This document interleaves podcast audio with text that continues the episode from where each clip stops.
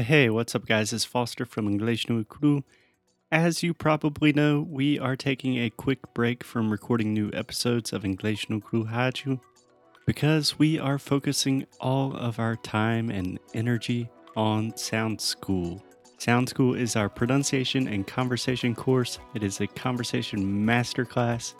If you like this show and you are serious about taking your English to the next level, Sound School is the place to be.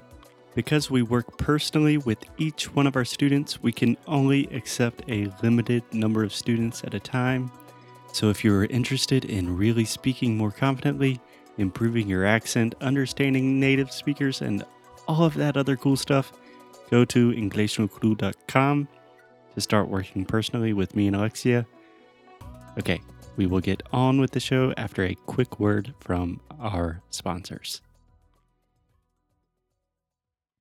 Hey, Alexia. Hey, Foster.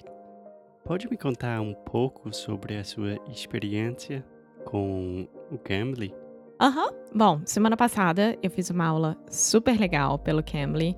Eu tinha um tempinho de manhã livre antes de começar a trabalhar.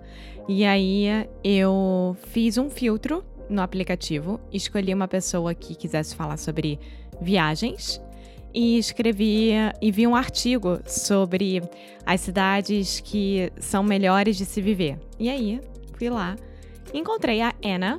Anna é uma britânica que mora em Manchester e faz as mesmas coisas que a gente faz, que é Trusted House Sitters, né? Então, ela já está há 18 meses fazendo isso. Então, foi uma conversa super legal, super fácil e foi muito, muito bom encontrar uma outra pessoa que esteja fazendo a mesma coisa que nós. Então, você gostou muito, né? Eu adorei, eu adorei. Ainda mais de ela ter elogiado meu inglês. Ela falou que é Claro. muito bom, que eu tenho pouquíssimas coisas para corrigir, mas de qualquer forma ela me corrigiu, o que eu achei muito bom também. É, vai lá, cambly.com, aplicativo, qualquer coisa. Usar o código. Use o nosso código inglês Use Unicru. o nosso código inglês no cru. Eu posso fazer isso em português, Alexia?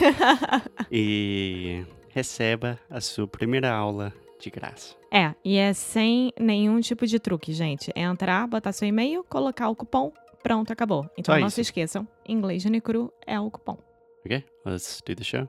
Bye! I know you've talked about this before, at least in some Facebook videos. Do you want to give a couple of like the highlight points of why you decided to live in Brazil and not the US? Yeah, so basically, I was really unhappy in the in the United States. Um, I guess I was stuck in a rut. It was the same thing every day, and there was all these empty promises of ah, go to college, get a job, buy a house, and that's how it's going to work for you if you just follow that. And I wanted something different.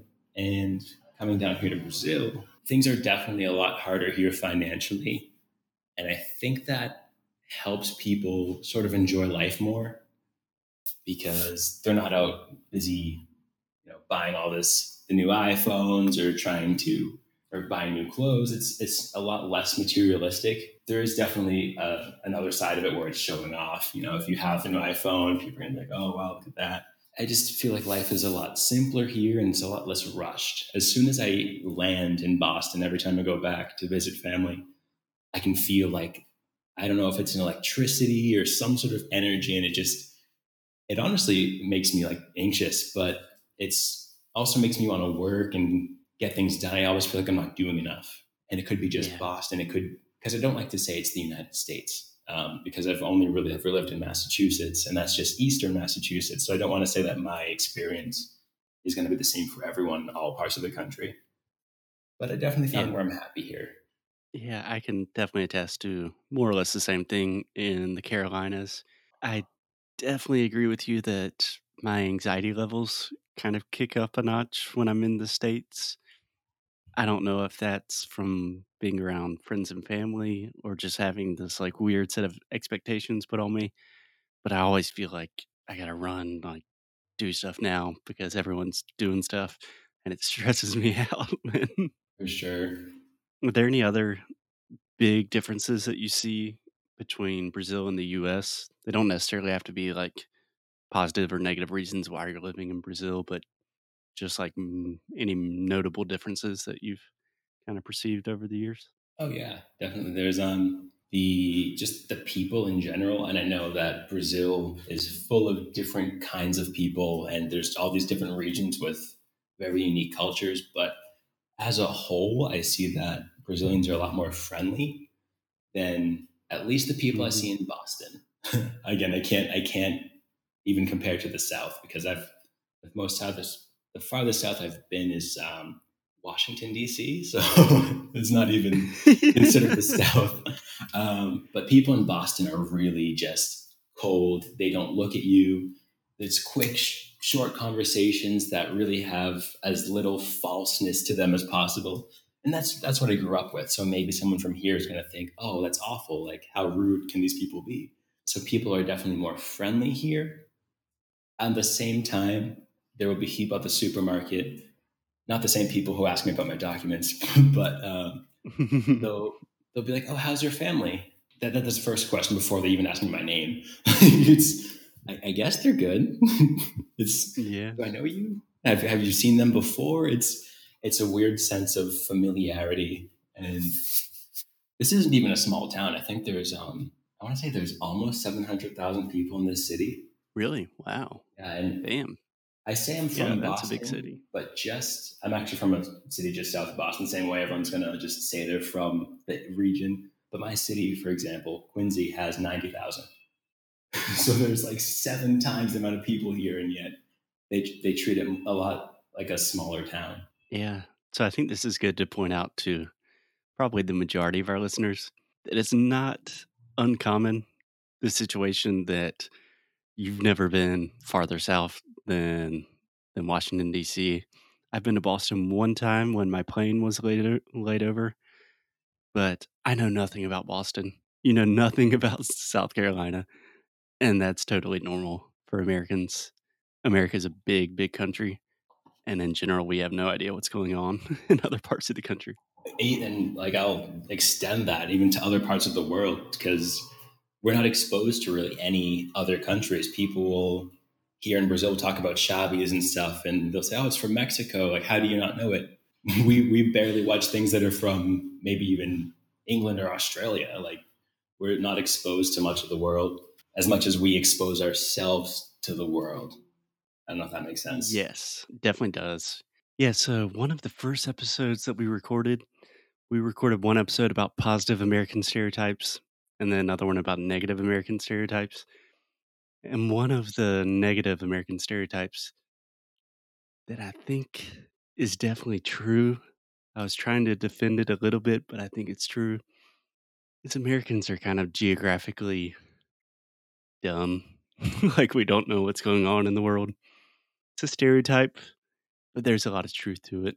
I don't know if you would agree with that or not. I don't know which state it was. It was like a Miss North Carolina. I, I know. I think it was one of like one of the South South Carolina. South Carolina. Even, I, I, was hoping it wasn't. I was hoping it was the other Carolina. But yeah, that nope. that um that whole little pageant speech is just it doesn't describe you know every single person, but it's it's a pretty good idea of what people think. I mean, even even my sister, um, she's only fourteen, but even still, she asked me maybe earlier this year, she's like, Are there roads in Brazil? I'm like, No, I actually have to, you know, climb through the trees and, you know, hack my way through the jungle just to get to the supermarket. of course, there are roads. Like we have the trains in Sao Paulo, some of them are much better quality than what we have in Boston. And people are just like, Oh, really? Wow, they have trains. Well, look at them. Ooh. They're catching up to us, like as if everyone's trying to become the United States. I don't completely remember what Miss South Carolina said. I think I've tried to mentally block it out of my brain. But I remember it was so, so stupid. And she started talking about like the Iraq war. oh yeah. I remember she said the Iraq. And I was like, yeah, what is the Iraq? And and it was why, something about, Why is there an article in front of that word? yeah. I think if I don't if I'm not wrong, the question was like a certain percent of Americans can't find the United States on the map. Um, what do you think should be done about this and for education? And you know, the Iraq. that was that was the answer. oh boy, yeah, our state is not being well represented right now in American politics. All right. All right. So you were talking about the fact that Brazilians are really friendly. You kind of have this sense of familiarity and community, even in a big city like São José. At the same time, I get this a lot from my students that oh, it's it's really hard to make friends with Americans because they're a little colder or more reserved or something. But in my personal experience, it was really hard to make friends in Brazil, at least for me. I don't know how you feel about that. Oh no, yeah, definitely. I've been here in this apartment for I'd say maybe a year and a half. Wow, that's that's fast. and I've made one friend. There's actually maybe you know I'm going to go out on a limb here and say three. I know I sound like Mr. Popular over here. Um, hey, slow down there. and it was all just very recently when I was when I'm trying to branch out more. I even went to this bar we have that is an English only bar. Everyone was speaking Portuguese there. I was a little let down. But I was just trying to throw myself out there to make friends. And I don't know if it's necessarily the Brazilians' fault. Like, I, I definitely don't want to put blame on either side here. But I think as Americans, we have like a bubble of personal space that's a lot bigger than what we have in, in Brazil we kind of expect to make like either casual friends or we don't even know how to go up to people. And then you have the Brazilians who will just hug you as soon as they meet you. I find it hard to approach people and also maintain conversations because I resp- I'll text someone and then I won't respond for the rest of the day until later that night. The whole culture of having friendships here is is different. It's not better, it's not worse. It's just there's different standards. So it's it's a lot of learning on how to be a friend. Yeah, that's deep. I think that's a good thing to point out for our listeners, though, is you speak Portuguese extremely well, more or less perfectly. You've spent a lot of time in Brazil. You've been in the same small town, in the same apartment for a year and a half now. And you have one to three friends approximately. And I have so many students that do like a language exchange for three weeks in Los Angeles and they're like, Americans are mean. I didn't make any friends. and I was like, dude, I have like five friends in Brazil, and they're pretty much all friends of my girlfriend. So, like, I feel bad for them, people who do that, and then you know come back thinking Americans are mean because I I don't even want to defend it and be like, oh, it's not all Americans. I just feel bad for them. Like, I'll be your friend. Yeah, it's. I think we're a lot more. I don't know if it's reserved. Um, no, we're definitely reserved. A lot of our friendships and whatnot have started to just be more online things.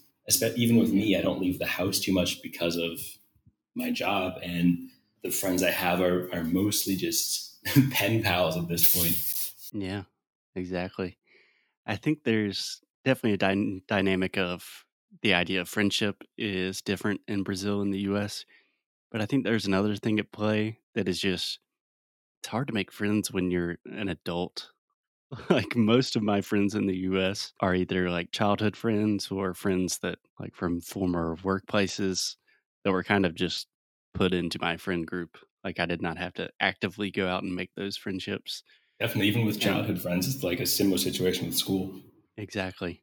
I mean, honestly, I don't, off the top of my head, I can't really think of any friends of mine that I like proactively made completely outside of work or school. The only exception would probably be Alexia and her friends, but that's it. Yeah, so if anybody wants to be our friends, we, are, we, are, here. We have um, United States and Brazil represented. So thank you, thank you, thank you. Thank you so much for listening to another episode of English no Cru Rádio. If you like what we do, please check us out at EnglishNoCru.com, English no Cru there you can find everything you need all of the episodes, transcripts, blog posts, articles, resources, and new courses that we are releasing this month. Thank you for your support. Most importantly, keep up the good fight and lose well. Até já já. Ciao.